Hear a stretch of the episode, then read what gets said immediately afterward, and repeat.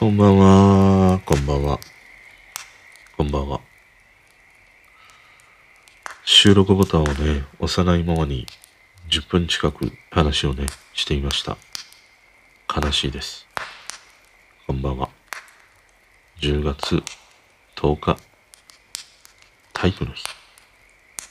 今はスポーツの日とね、言うそうですね。第2月曜日がスポーツの日というね。この祭日は結構いろいろ変わってるよね。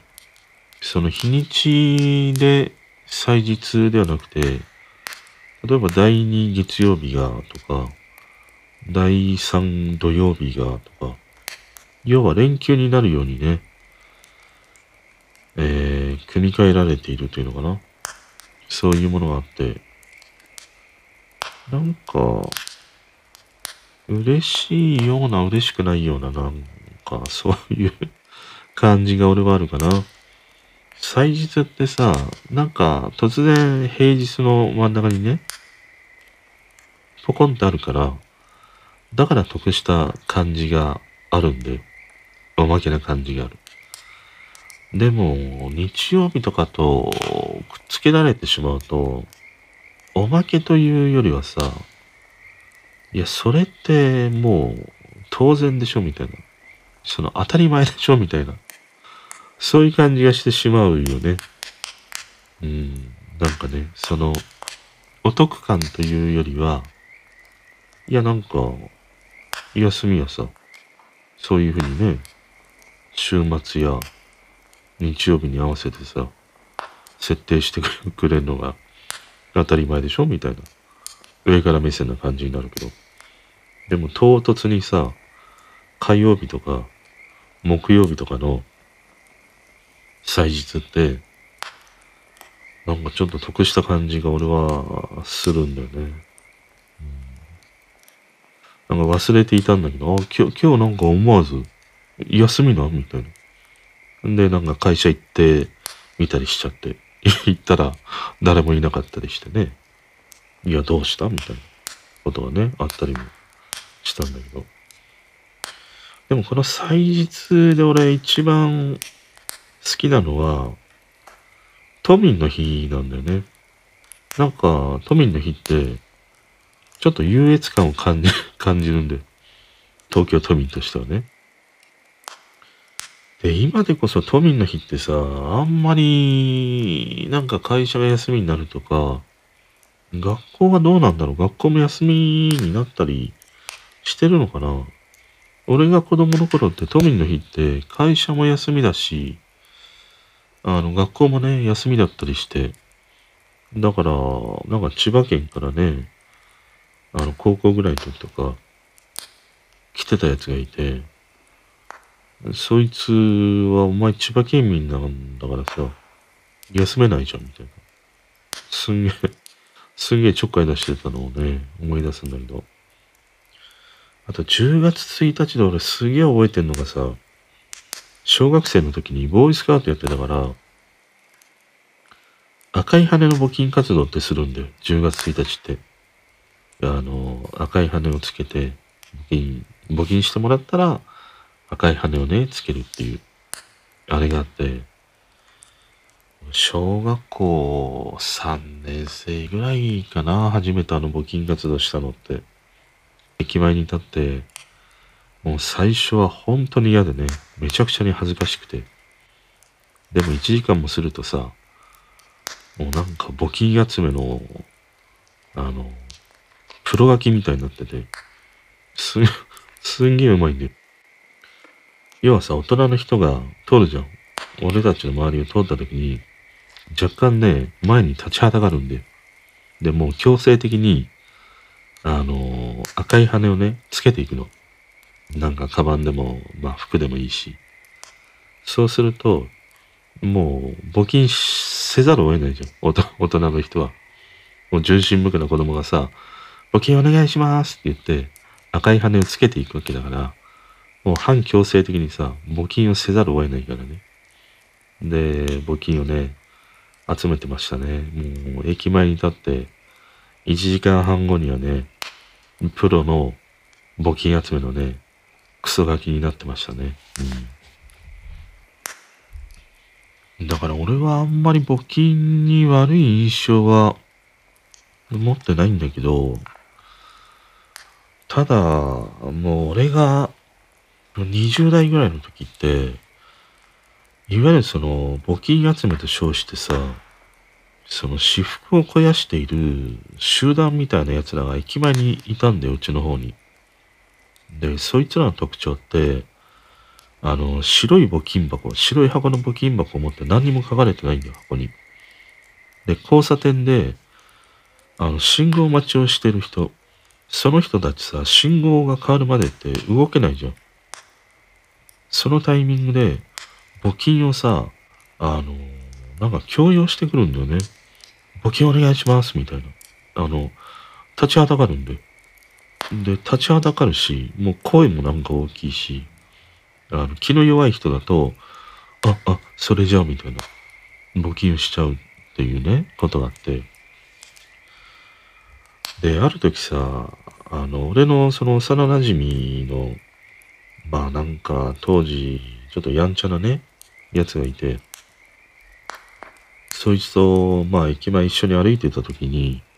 そうやって、俺たちも信号待ちしてたの。で、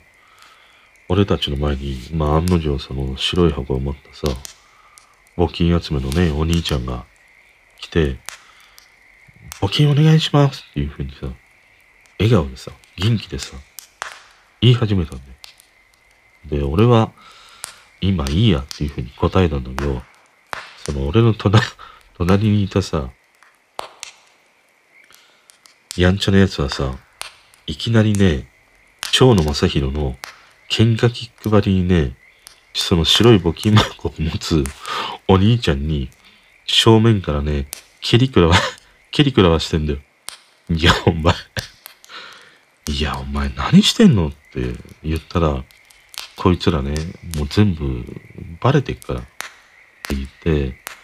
要はそいつはまあそういうやんちゃ系だからさ、その、まあその地区のね、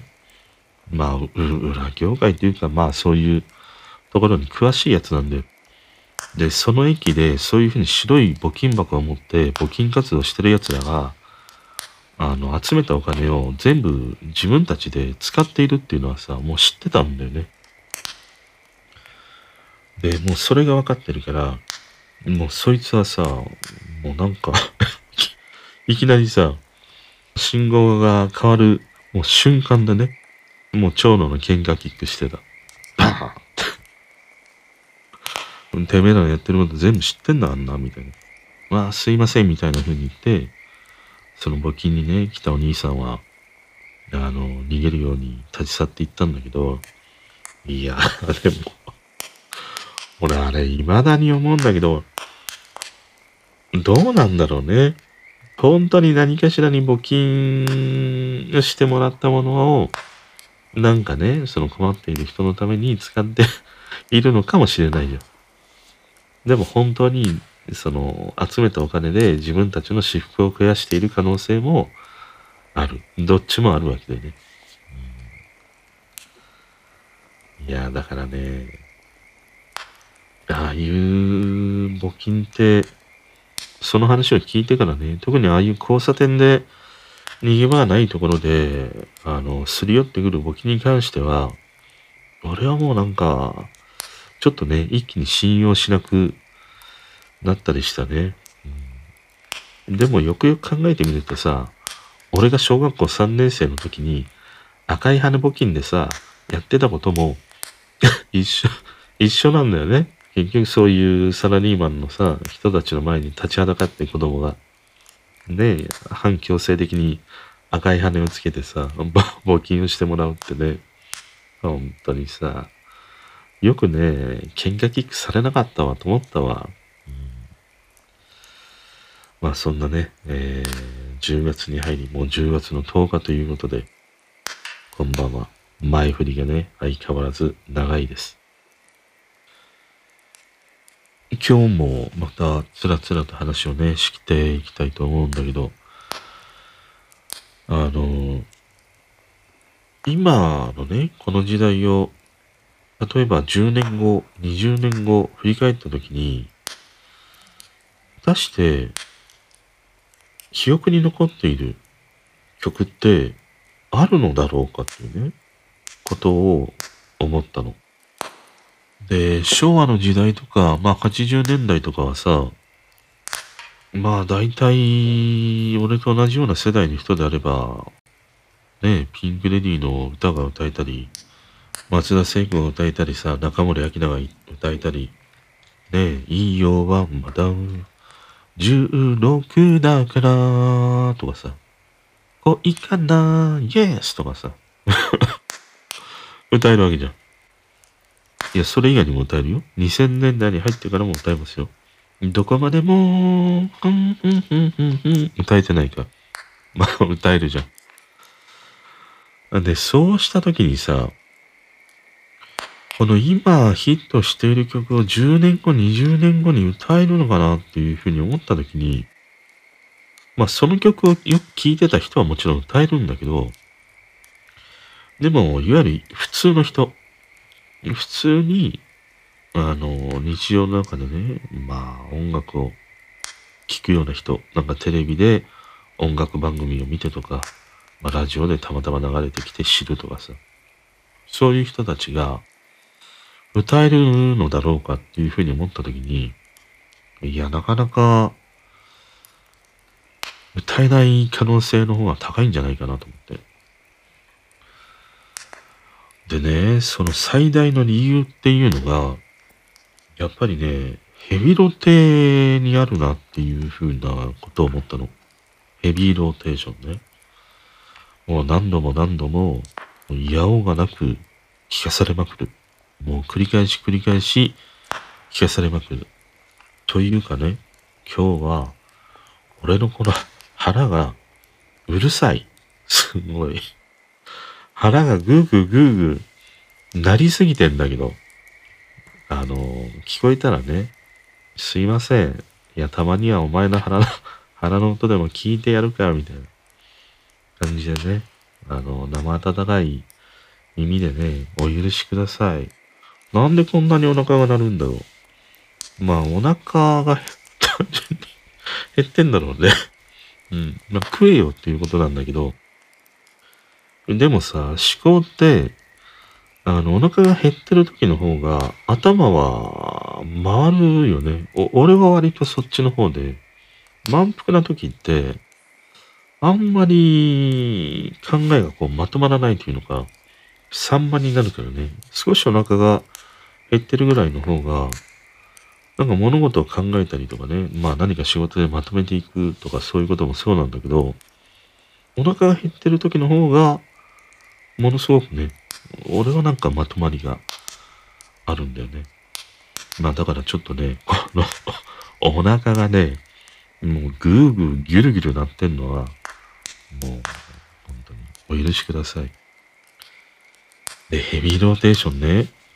で、今さ、やっぱりこのヘビロテで聞かせられる環境が、やっぱ減ったよね。その、やっぱり80年代とか昭和の時代、あとまあ2000年代の初頭あたりまでって、まだまださ、結構歌番組もあったりしてね、そのテレビを通して、まあ毎週毎週同じ歌みたいなものを聞かされた環境にあったわけじゃん。特にあのベスト10の時代なんかもうまさにそうで、もう苦しゅ、苦しゅ、もう何？ベスト10、トップ10、えー、夜のヒットスタジオとかさ、もう音楽番組華やかな時代って、もう、ほぼ毎日、あと12チャンネル、テレ東もあったりしてね。もう、ほぼ毎日さ、歌を聴かされ続けたわけだよ。松田聖子、中森明菜、トシちゃんマッチみたいな。ああいう時代ね、渋垣隊とかさ、少年隊とかさ、だからああいう風にヘビロテで聞かせられる状況があると、要は多くの人の記憶にずっと残り続けるね、ものがあって、それが、まあ、共通体験としてね、まあ、その時代をね、生きてきた人たちっていうのは、同じ話題で盛り上がれるっていうね、ものがある。で、そういうふうにヘビロテで聞かされれば聞かされるほど、ずっとね、残り続けていくんだよね。やっぱりね。で、そういう環境にあったものから、まあ今って、あの、反強制的に音楽を毎週同じ曲をね、自分が好きであろうが嫌いであろうが、聴かされる環境ってないじゃん。今ってまあ YouTube にしろ、音楽のサブスクにしろ、自分から能動的にアクションして音楽を聴く環境にあるから、要は自分の好きな曲しか聴かないんだよね。で、しかも音楽がね、ものすごい細分化してたりもするから、要はその同じ共通体験みたいなことがさ、まあ以前よりもやっぱりしづらくなっているっていうね、ことがあるなっていう。で、やっぱりこの大ヒットをする法則って、どれだけヘビロテで、まあその一般の人たちに曲をね、送り届けられる、られるかっていうね、ことに、案外尽きるんじゃないかなっていうふうに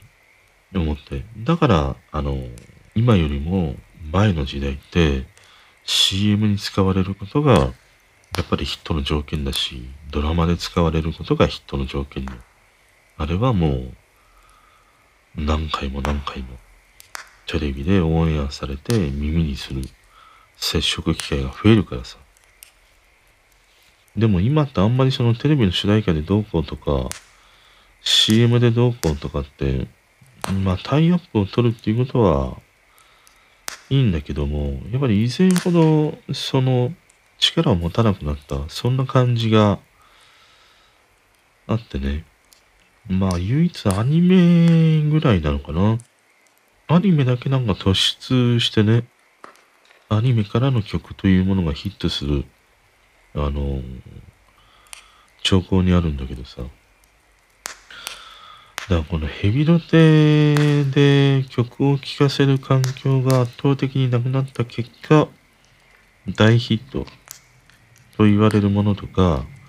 その時代を象徴するような共通体験となる曲というものが出にくくなった。で、まあそんな中にあってアドとかさ、リサのあの、ブレンゲとかね、ホムラとか、あそこら辺の曲は、やっぱりね、あの、様々な、まあテレビもそうだし、えー、アニメとかもそうなんだけども、そういう中で、やっぱりヘビロテで聞かせられた、そういう機会もあったりしてね、あの、新橋のお父ちゃんたちまでもが知っているっていうさ、曲になったでしょ？でも、ああいう曲ってすごい稀で、うーん、まあ、パッともなんか思い出すのって、あとは、まあ、ディッシュの猫とか、あと、ユーリか、ドライフラワーとかね、あるけど、でもリッシュの猫にしろ、ドライフラワーにしろ、案外サラリーマンのおっちゃんたちは知らないんだけど、なんかアドのうっせぇわとかさ、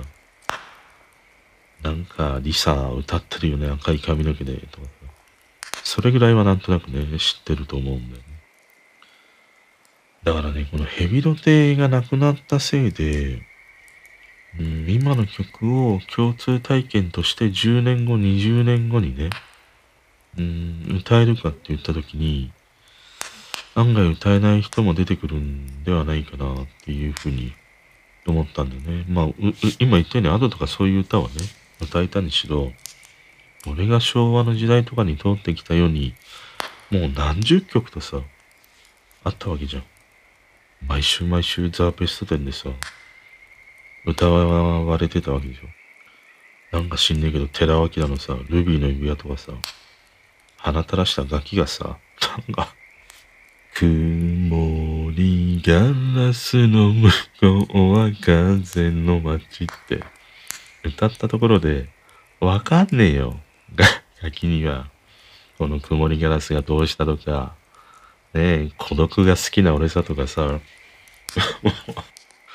パンパスや、パンパスやねえな、ムニーマンやっと外れたぐらいの子供にはね、わからないんだよ。わからないけれど、歌ってたんだよ。みんながみんな。だから、未だにね、空で歌えたりもするし、残り続けているっていうね、ことがあるのは、やっぱりテレビで、ああいう歌番組でヘビロテされた結果、残っているっていうね、ことだなと思って。だからまあ、これからの時代、こういう風に共通体験で、10年後、20年後もさ、うん、曲が残り、歌われ続けるものって、どうやったら生まれるんだろうな、みたいな。そんなことをね、思ったりしたんだよね。で、今って考えてみるんだけど、やっぱ難しいよね。今ってもうテレビも見ないでしょ？10代なんかで言うと、その、テレビをさ、見る時間なんかで言うと、えっ、ー、と、平日のね、えー、平均時間、テレビを見るね。10代で言うと、70、まあ約77分なんだよ。で、20代が99分。30代が141分。で、40代が155分。50代が200 17分。で、60代が285分というね、データがある。だからもう10代の子って、1日のうちに1時間ちょっとぐらいしかもうテレビ見ないんだよ。多分これってもう朝の番組ぐらいなんじゃないかな。なんか学校行くまでの時間ね、なんか飯食べながらとか準備しながら、まあ朝のワイドショーを見るとか、多分それぐらいの感じなんじゃないかな。で、同様に20代、30代の人ももう99分とか、まあ141分で2時間ちょっとぐらいなわけでしょ。1日のうちに、まあテレビはほとんど見ないわけだよね。で、そう考えたときに、テレビでどんなに歌番組でヘビロテをしても、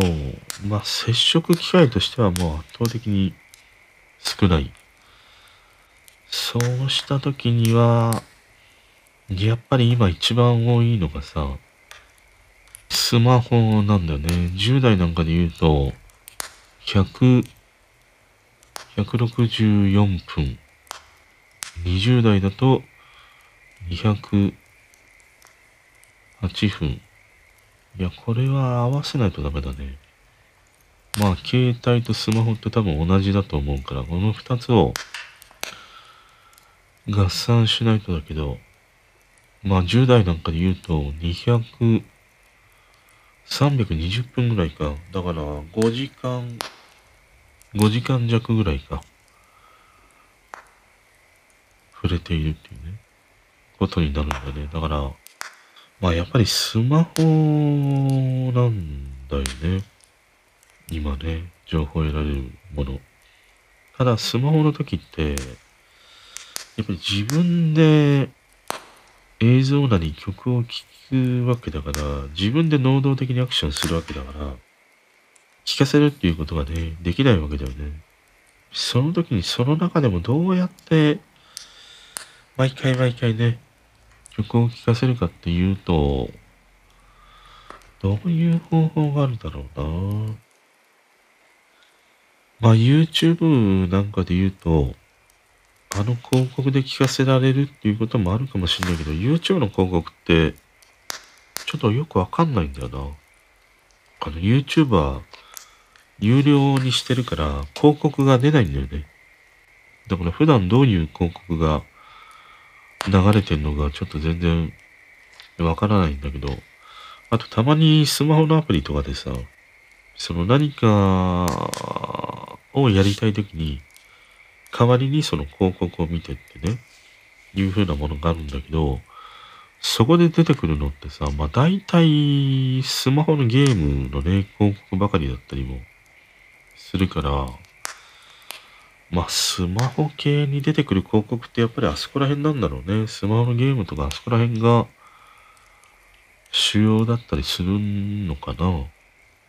その中で音楽にっていうのが、ないもんね。要は今ってさ、それだけその音楽に広告費、宣伝費みたいなものを投下しても回収できないわけじゃん。CD も売れないわけだし、そのストリーミングやね、再生回数が伸びるっていうものだけであって、あんまりそこで、ね、収益を上げようっていうことができないからさ、そこから派生してライブに来てもらうとかね、そういう繊維を作らない限りは、成り立たないもんね。だから楽曲の CM って今は割が合わないだろうな、どう考えても。うん。まあよっぽどこの間のね、タッツアンドがさ、まあ今のユーミンみたいな、ああいう人たちは、まあ未だね、根強いファンの人たちがついてるし、フィジカルがね、売れる、フィジカル前提っていうものがあるから、あれだけの宣伝費やね、メディアへの露出みたいなものをしても、まあ十分採算が取れるんだけど、今ネットから出ているミュージシャンの子たちっていうのは、もうそういう宣伝費ってほとんどかけれないからね。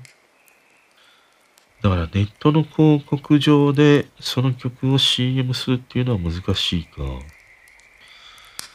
とすると何があるんだ？まあ基本的にはやっぱり自分で何かしらを発信するっていう方法が一番まあベストだよね。TikTok でえー、1分なり30秒なりのね、曲動画を上げるとか、まあ、YouTube なんかも最近ね、ショート動画が賑わっても来てるから、ああいうショート動画で流すとかね、そういうものになっていくんだけど、でもああいうものって、ヘビロテじゃないもんな。その好きな人にとってはヘビロテで聞くかもしれないけれど、そんなに興味がない人にもヘビロテで聞かせるっていう環境が、こう考えていくと、今本当にないんだね。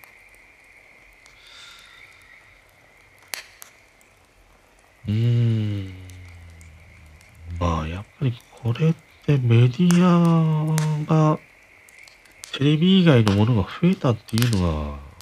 大きいよね。今までやっぱり、テレビがね、家の中心にあったりして、そこからの情報だけで、多くの人がね、まあ何かしらを知るっていう時代がずっと続いてたんだけど、そうじゃないもんな。その時にヘビロテさせるって、何があるんだろう。例えば一例としてあるのは、あの、映画チャンネルをね、よく見るんだけど、映画チャンネルであれ最後にさ、なんか女の子たちのバンド側の曲が毎回流れるじゃん。だからああいうその、視聴回数が多い、ああいう YouTube 系の動画とタイアップして曲をね、流すっていうことはありかもしんないね。うんあとは、ツイッターでヘビロテって作りづらいもんな。フォロー、フォローしてる人にしか届かないもんね。基本的にはね。要は今ってやっぱりフォローベースでしかね、情報がこういう共有されないっていうことがあるよね。あの、バズれば別なんだけど、バズることなんて本当に稀なわけだから、バズらないことの方が圧倒的に多いからね。そう考えるとフォローしている人にしか、まあ、届かないわけだよな。ツイッターでヘビロテ状況を作るっていうのも難しいな SNS 系って、基本難しいが、まあ、TikTok は割とこうランダムでね、出現するから、知らない人に届くね、あの、可能性っていうものは秘めてるんだけど、でも、一回こっきりみたいなところがあるじゃん。だからその1回の動画、ショート動画みたいなものに力を入れるっていうことではあるんだけど、でも曲の場合ってさ、その、1回聴いていいなっていうふうに思う曲もあれば、2回、3回、もっと言うと5回、10回聴いて、いや、いい曲だなっていうふうに思う曲も実際あるわけじゃん。俺なんかガキの頃さ、テレサ・テンの歌とかさ、もう全然わかんなかったよ。子供の頃。もう愛人とかさ、愛を償えばって、わかんないよ。さっきのルビーの 指輪同様に。でも今さ、大人になりね、聞くと、あの愛人とかああいうさ、テレサ・テンの曲って、もう何回も何回もさ、聞かされてきたわけだよね。で、やっぱいいよ、みたいな。要は何回も聴いていいなっていう曲があるように、年を重ねていって分かってくるね、曲の良さというものもね、あったりするからね。でも年齢に 合わせてさ、いや、そのいい曲だなとか知ってもらうとかね、ヒットするんじゃ遅いわけだよ。もう少なからず曲をリリースしたら、まあ、どうかな。半年とかね、長くても1年ぐらいでさ、なんとか、ね、花火を打ち上げたいわけだからさ、も、もっと短いよ、本当は。もう1ヶ月や3ヶ月でどうこうしたいぐらいなわけだからさ。それが10代だった人が30代にならないとわからない曲っていうのは、もう20、20年待ったら、潰れちゃうよ。事務所も、レコード会社も。だからこのヘビロテの環境を今作るっていうと、他に何があるかな？まあ、やっぱり自分から能動的に取りに行くものっていうのはさ、ヘビロテの環境を作りづらいんだね。受動的なものでない限りは、ヘビロテで聞かせるっていうことができないっていうことか。まあ、毎朝毎朝俺ラジオで起きるから、まあ、ラジオでも俺が聞いているラジオってさ、毎週毎週その、今週のヘビロテ曲みたいなものがね、あったりするんだよね。で、それで聞いているうちに、ああ、いいなっていうふうに思うことも、ままあってさ、そういうラジオとかもそうだし、まあ朝のああいうワイドショーでも、オープニングの曲とかね、まあなんかエンディングの曲とかで、毎日毎日流されていたら、耳がさ、慣れていって、いいなぁとかね、思うかもしれないんだけど、受動させるコンテンツか。そのスポット的にはさ、いろいろあるよ。例えば電車の中の広告とか、タクシーとか、まあエレベーターの中とか、まあコンビニでね、流れているものとか、案外コンビニで流れている曲とかさ、まあ大きなスーパーで流れている曲とかさ、いわゆる街なりで不意にね、流れてきていいなっていうものはあったりせよ。基本的にはまあ一元さんみたいなものだよね。何回も何回もって聞けないもんね。まあ、ドンキに行けばね、ドンドンドンドンキっていつも行けば流れている から、まあそういう場所に行ったら、反強制的にっていうのはあるけれど、基本的にはできないもんな。街中でっていうのはね。そうだな。やっぱ、口コミか？口コミというかさ、うんよくその、聞くのは、自分のその親がね、昔聴いていた曲を鼻歌でよくね、歌っているのを聞いて好きになったとか、車の中でいつも同じ CD をかけてくれて、それで好きになったとかね。そういうものは聞くんだよ。でもそれも一部だもんな。難しいね。ヘビロテで聞かせる方法って、ないんだな、今ね。まあなんか例えばさ、まあスマホをね、一番最初起動した時に流れるような曲があるとか、それが毎週毎週、えー週替わりで変わるみたいな。まあ大体朝目が覚めてさ、iPhone なり起動させるわけじゃん。その時に、なんか決まったね、曲が流れるとはさ。まあでも技術的には難しいなそれはな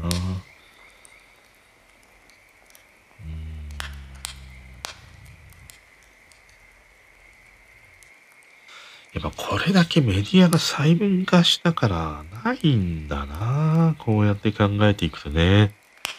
テレビも見ないし、まあネットは見るけど、ネットはみんな違うもんね。見てるところがね。テレビの場合ってさ、1ちゃん、3ちゃん、4ちゃん、6ちゃん、8ちゃん、10ちゃん、12ちゃんじゃん、昔は。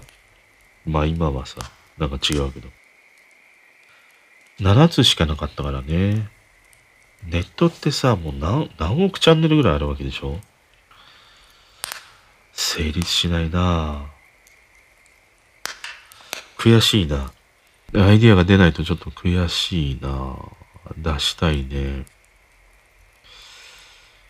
今の環境の中でヘビロテで聞かせる方法か。まあ多くの人が集まるところでかけるっていうことを考えると、まあやっぱり、駅や列車、電車の中 っていうのはあるけど、でもあの缶詰の中でね、自分が好きでもない、興味がない曲をさ、聴かせられるっていうのはこれ以上ない、もう耐え難い苦行なわけだからね。それもできないし、うん。思いつかないなまあ、いつも土曜日、うちの方だと日曜日にさ、なんか夜にお米屋さんが来るんだよね。お米屋さんのあの歌はなんとなく頭に入るね。前はよくね、アイスクリーム屋さんが来てたんで、音楽流しながら。すごい最近来ないな、全然。潰れちゃったのかな。ああいうなんか街中を走る車で鳴らす曲というものもあるけど、でも一部だもんな。そう考えるとさ、ドンキーの曲って、実はすごいかもしんないね。だって、ドンドンドン、ドンキーって知らない人いないでしょ？割と。そうでもないのかなまあ、ドンキーがないね、ところの人はあれかもしんないけど。関東圏なんかで言うと、みんなドンキー知ってるもんね。一部エリア特化型であればあるかもしんないか。まあ、スーパーなりで流れている曲とか、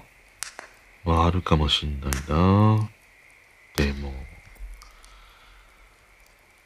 スーパーね、スタバで流れているって言っても、スタバでうっせぇは流せないもんね。スタバで方角って聞いたことないもんな。基本的にね。代理のものってね。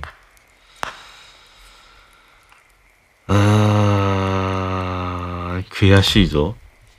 ないぞ。あ、じゃあさ、こないだのミサイルあったじゃん。ミサイルの緊急速報みたいな。まあ地震の時もそうだし、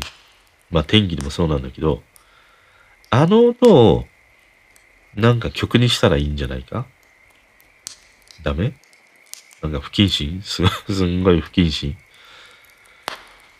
まあ不謹慎だな。不謹慎中が出てきそうだだもんな。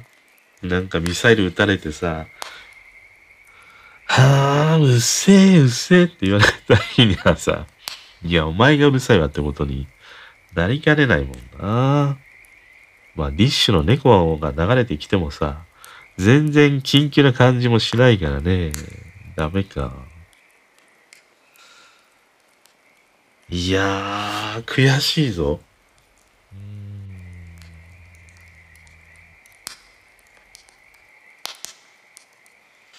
そうだなないな。ヘビロテで今聞かせられる状況がありません。うん。可能性があるとしたら、まあ、再生回数の多い YouTube なり、まあ、TikTok とかもそうなのかな？そういうものの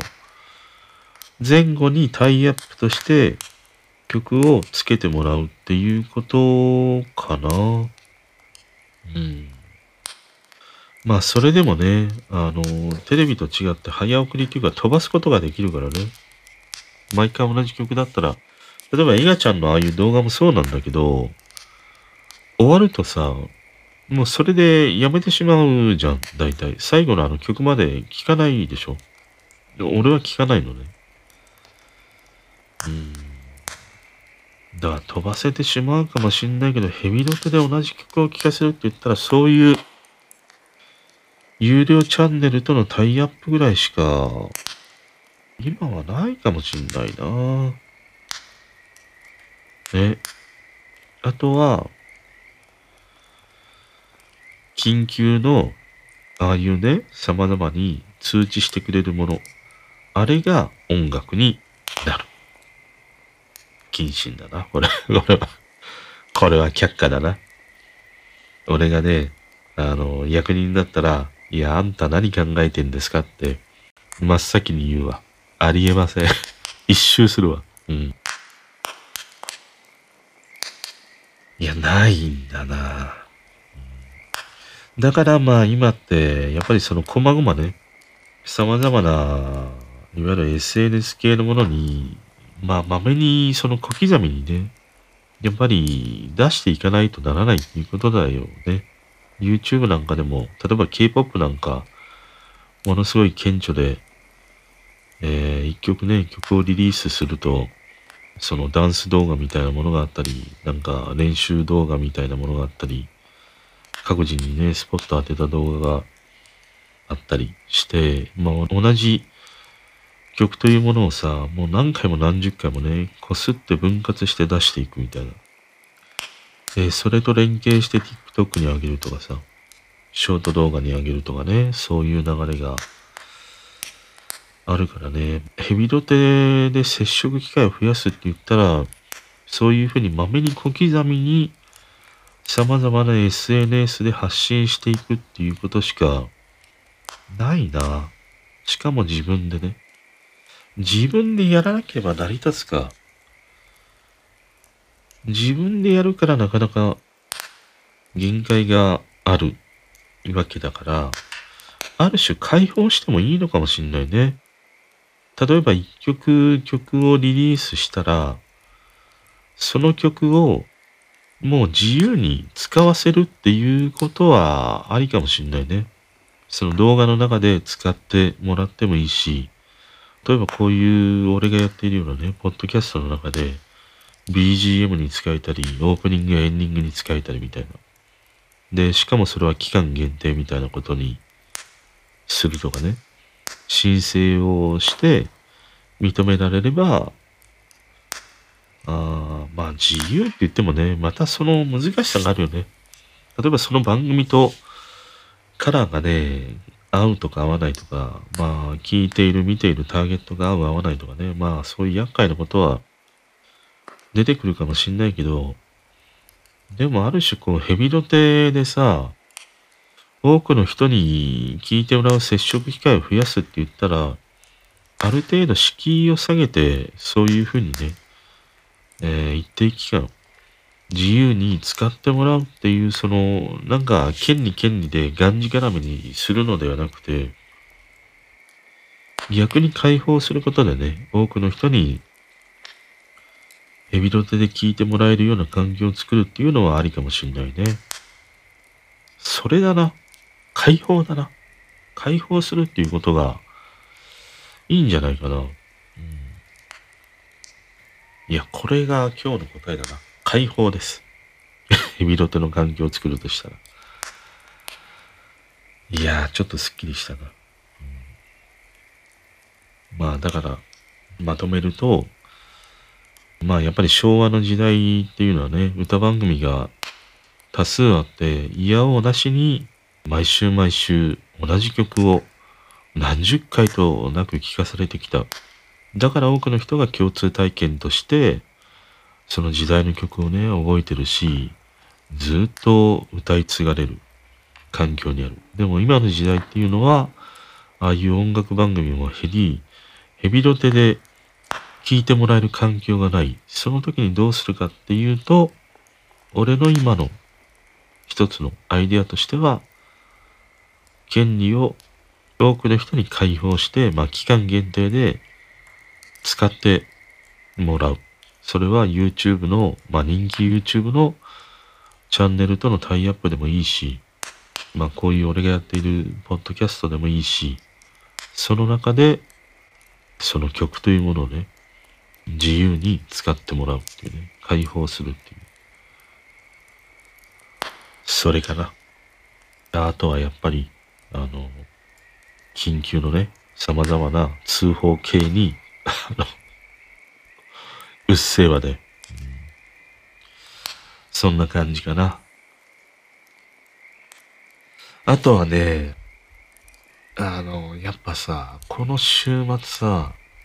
F1 あったじゃん。F1。で、F1 さ、もう大好きだったんだけど、やっぱりね、大きいのは、民放でやらなくなってしまったのが大きいんだよね。フジでやらなくなって、で、しばらく BS でやってた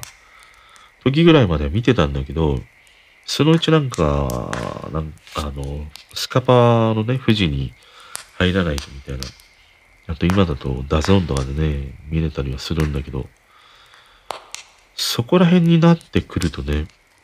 ちょっと見なくなってしまって、もう何十年も F1 って見なくなってしまった。たださ、あの、BS の富士で、今までって割と鈴鹿だけはね、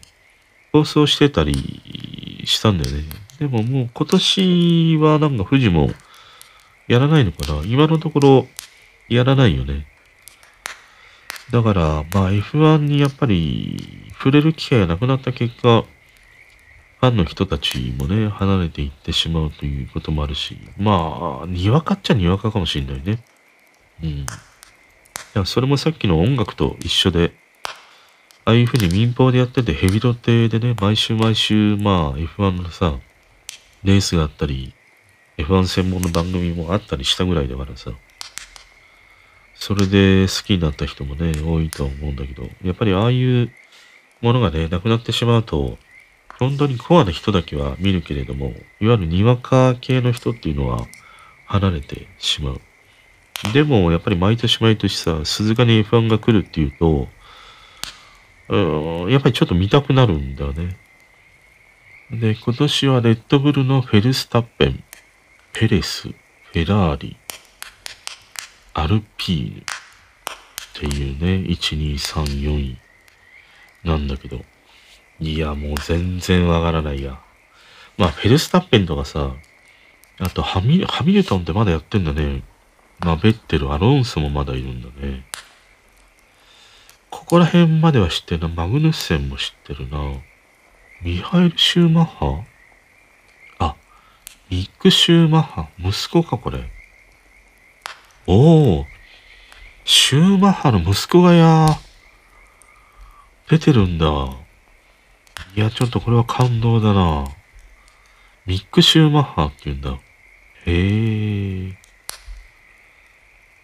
いるんだね。で、今はレッドブルが強いのかな？これって。レッドブルってさ、俺が記憶してるレッドブルって、まだまだ新興のね、参入チームで、そんなに強い印象がなかったんだけど、もうここ数年って割と、ね、レッドブルって強いチームだったりもするんでしょ？え、このアルピーヌって何？アルピーヌってルノーだけど、アルピーヌルノーなのかな？あとメルセデスとかね。あるんだね。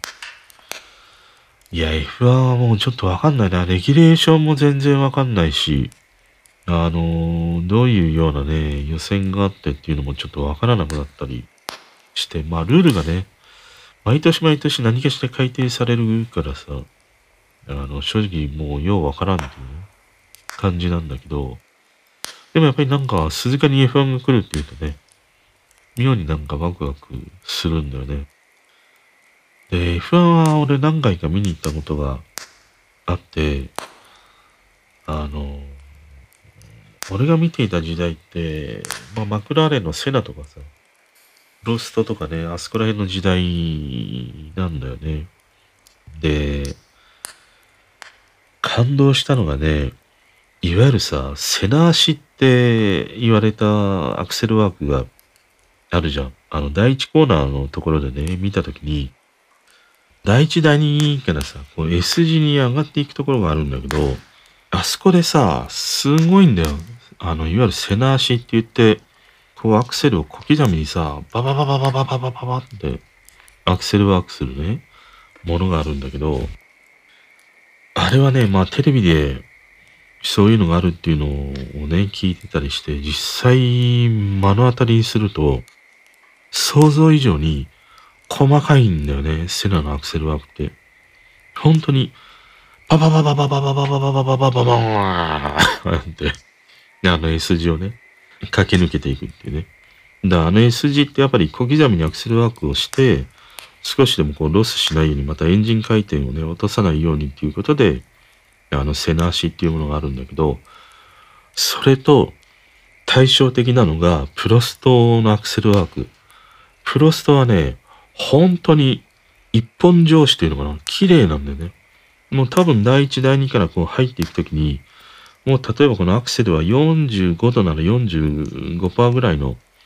開きで行くんだなっていうふうに思ったら、そこでピタッと止めるんだよ。だからエンジンの音がずっと、あーんっていう、もう一定のね、音しかしないの。このね、プロストとセナのね、アクセルワークの違いっていうのは、いやもうすんごい感動した。初めて聞いたとき。で、セナ足と似てるのが、あの、ミカハッキネ。ミカハッキネもセナ足にね、近い。やっぱり小刻みにババババババってアクセルワークをするんだけど、セナほど細かくないんだよね。ミカハッキネってね。もう少しこう間隔が空いたようなアクセルワークでね、駆け抜けていくっていうものがあって、そんなのをね、思い出したりしたね。で、俺が見に行った時ってまだ、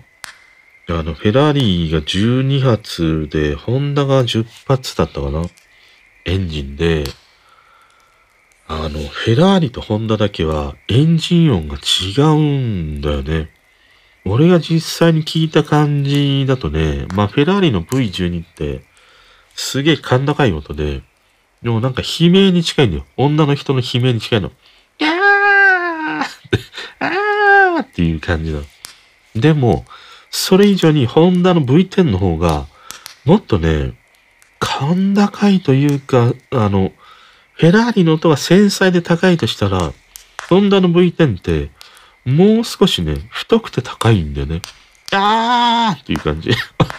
わかんないが、わかんないと思うよ。聞き比べて、聞き比べてみて。このね、ホンダとフェラーリのエンジンだけは、音がね、めちゃくちゃに綺麗だった。あのー、12発と10発っていうのはね。あの音は、痺れたな。で、一方、ターボ時代の音はね、濁ってる。あの、ターボの音ってやっぱりね、綺麗じゃないんだよ。なんかのぶとい感じで、あんま面白くないんだよね。やっぱりあの、ターボがね、廃止されてからのエンジンの音というものがいいね。で、なんか、この間ね、見た動画で、最近のエンジン音をね、比較している動画があって、今ってエンジンって4種類のメーカーしかないんだね。メルセデスとルノーとフェラーリとホンダ。ホンダっていうのは Red Bull Powertrains って言って、レッドブル独自のエンジンなんだけども、基本、ホンダのノウハウで作ったと言われるね、エンジンみたいなんだけど、うーん。なんか聞いたけど、やっぱりね、あんまり綺麗な感じの音ではないなぁと思ったりしたな今のエンジンって何なん？どういうエンジンなんだろう？何気筒なの？6気筒 ?6 発とかなのか？6発だとそうだね。あんな感じの音だね。ターボも積んでんの？今のって。えー、またターボに戻ったんだ。そういうことすらも知らないというね。まあ、それだけちょっと F1 をね、離れてしまってるんだけど。うん。まあ、F1 というか、レースはね、本当に今、もう民放なり BS とかでも、全然やらないもんね。今って何があるの？フォーミュラー2、フォーミュラー3。またフォーミュラー F1 とか F2 とかに戻ったんだ。一回 F3000 とかね、ああいうものになったけど、その前は F2 とかだったよね。F3 とかね。F4 っていうのもあるんだ。あと、フォーミュラ E っていうね、あの、電気自動車のね、あれもあるよね。あれは、時々 YouTube でね、見るんだけど、あの、なんか不思議な感じ。ミミニ四駆みたいな感じだね。エンジン音だからね、すごい静かだし。でも冷静にガソリン車とこういう電気エンジンってやるとね、やっぱり一発目のトルクの発生の仕方が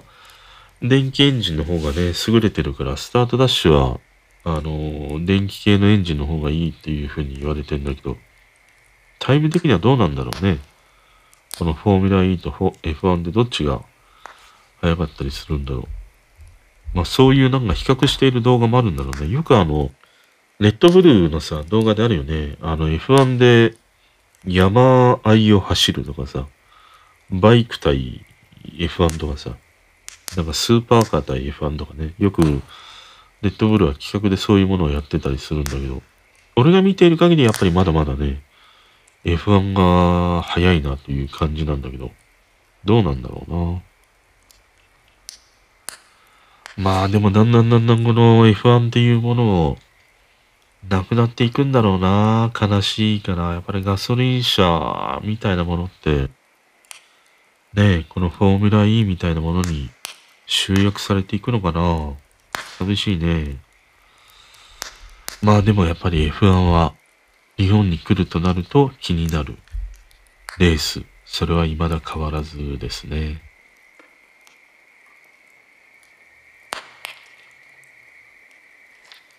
そしてね、今日の一曲ということではね、しばらくちょっと雨がね、続いてた日によくね、聞いてたんだけど、今日はね、晴れて、あれだったんだけど、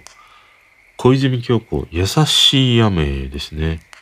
1993年、34枚目のシングルでした。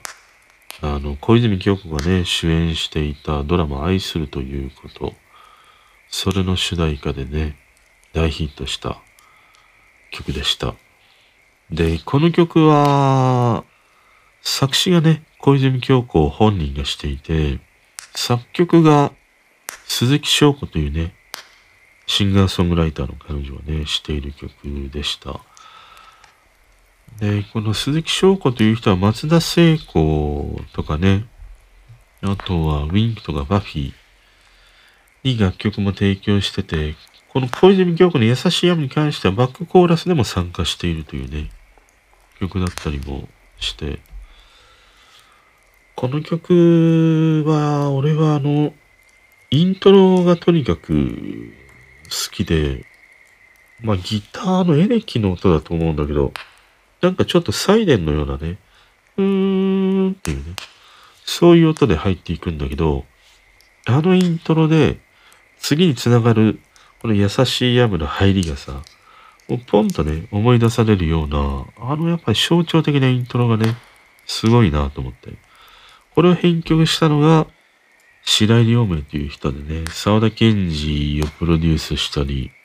まあスピッツとかシャ乱Q とかね、そういう面々もプロデュースしたというね、人だったりしました。で、この曲はさ、メロディーの美しさみたいなものもあるんだけど、なんか、この歌詞がね、あの、好きで、この優しい雨というさ、曲自体はね、出会ってしまった二人の、まあ恋を歌う曲なんだよね。で、まあ聴き方にもよるけど、なんかしてはいけない恋というのかな。そんな感じに俺は聞いてたりしましたね。というのは、運命だなんて口にするのなら抱きしめて連れ去ってよとかね。こういうようなフレーズに、うん、なんか、いけない大人の恋をしてるのかなとかね。そんなことを思ったりしながら聞いてるんだけど、あの、小泉京子ってさ、結構数多く自分で曲をね、書いてたりもして、あなたに会えてよかったとか、あと、マイスイートホームとかね、月ひとしずくとかね、彼女がね、自分自身で詩をね、書いてたりするんだよ。で、特になんか、この優しい雨とかの歌詞を、あの、小泉京子が書いてるっていう風に、こう重ねてね、聞いていくと、あの80年代アイドル、松田聖子がいて、中森明菜がいて、で、小泉京子が出てきた。小泉京子ってデビュー間もない時って、松田聖子と同じようなね、あのなんか、ね、こう、ふわっとした、ああいう感じの髪型で、ある種なんか松田聖子を真似したようなね、アイドルとして出てきたんだよね。でも、ガラッとね、変わって、まあ本人もその後にね、あの時代やっぱり松田聖子や中森明菜がいて、もう太刀打ちできない。って言った時に、ああいうまあその後につながるなんて言ったってアイドルとかね、ちょっとこう、自分のこう、キャラクターというかな、個性みたいなものをすごいこう作り出していったという感じがあって、アデ姿涙娘あたりからなんか、だいぶ吹っ切れたなっていう俺は感じがしてましたね。で、やっぱり大和なでしく七変化で、ガラッとね、本当になんか、小泉京子という存在が、あのなんか、ね、80年代アイドルから頭一つ飛び出たというようなね、そんな印象を持ってたりするんだけど、まあ、ああいうその群雄割拠の時代において生き残ってきて、で、デビューが82年でしょ？で、この曲がさ、93年なんだよ。もう11年後ぐらいなんだよね。これだけ十何年経ってね、再びこのヒット曲を出すって、あの、松田聖子もさ、中森明菜もできていないんだよ。まあそのスマッシュヒットみたいなものはあったにせよ、こういうその優しい雨のようなね、えー、ヒット曲ってデビューしてから10年以上経ってから、このアイドルの松田聖子、中森明菜、小泉京子、並べた時には、小泉京子しかいないんだよね。それが、この80年代アイドルの中においては、ちょっとね、小泉京子だけは、なんて言うんだろう。独特の世界観というのかな。打ち出し方というのかな。それがあるよね。まあ、中森明菜、いや、松田聖子も、えー、役者みたいなことをね、してたりもしたけど、でも小泉京子って、唯一アイドルでありながら、こう、女優前としてきたようなね、人って、やっぱりいないんだよね。そういうものも含めて、この80年代のアイドルの中においてはさ、やっぱりちょっと小泉京子って特殊なんだよね。で、その彼女はね、描くこの歌詞だったりもするから、ものすごい、なんて言うんだろうな。まあこれがリアルに起きてるかどうかはね、わからない。まあ大体歌手の場合って、自分が空想してそういう世界観を構築して書くっていうことの方が、まあ圧倒的に多いからさ、この間もユーミンに話してたけど、いやユーミンの曲って全部実体験を元にして書いてるんですか？っていう話をしたら、いや、とても体が持ちませんっていうのと一緒で、もちろん中には実体験を元にして書いている曲もあれど、基本的にはやっぱり、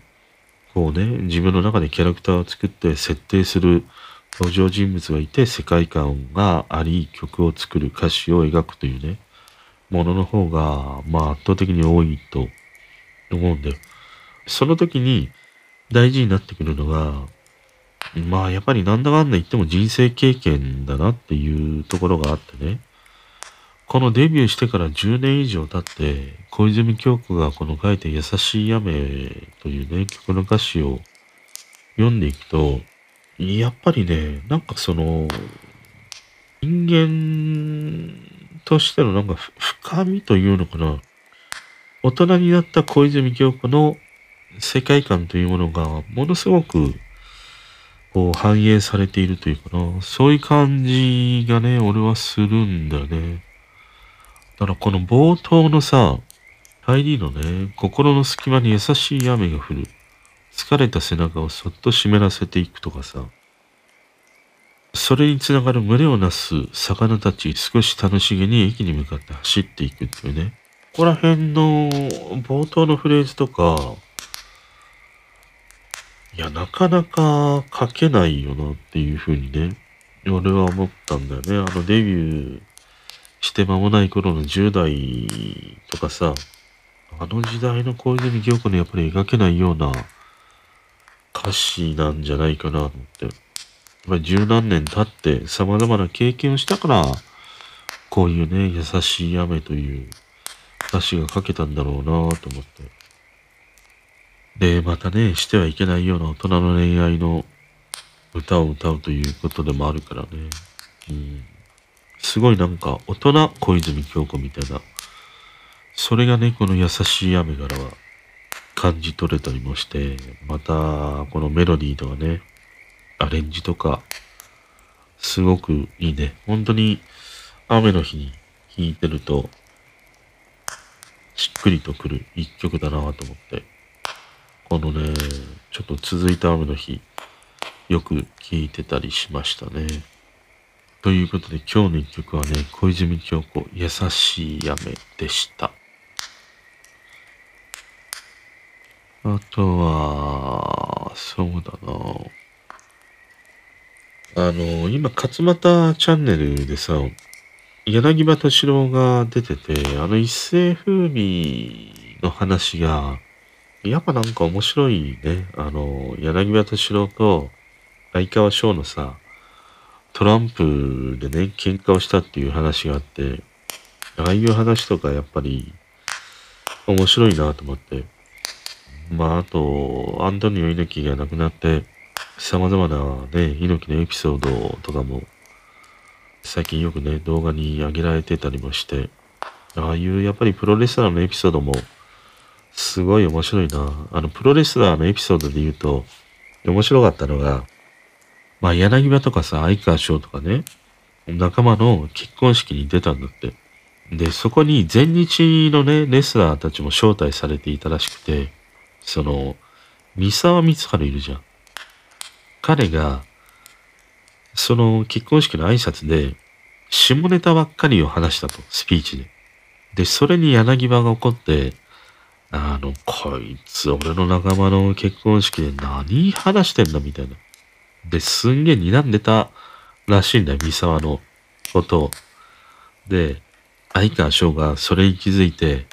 いや、なんかあったらね、あの、行くから、あの、翔ちゃんも来てみたいな話をしてたらしいんで。で、全日といえばさ、三沢光晴がいたり、天竜がいたり、小橋がいたり、するわけで、そうそうたるメンバーがいるわけで。で、柳葉と相川翔が話したのが、じゃあ、翔ちゃんは天竜行ってくれ。俺は三沢やるから、みたいな 話をね、したっていうのがあって、それがなんか、すげえ面白いなと思って。まあ結局ね、そういう喧嘩にはならなかったらしいんだけど、まあその裏話みたいなものがね、まだ続くんだけど、それはあの興味がある人はね、勝俣チャンネルのあの柳家敏郎のね、対談してるやつを聞くと、面白かった、今回のやつは。いやでもなんかそういうさ、あの話は面白いよね。あのギバちゃん ギバちゃんがミサミサリから、いや、翔ちゃん天竜行ってよっていうのは、ちょっと笑ったな。どう考えても、叶わねえだろう。天竜には。まあそんなこともあったりしてね。うん。ああいうなんか武勇伝みたいなやつは、なんか好きだな。うん、面白い。面白いね。うん。というところで今日は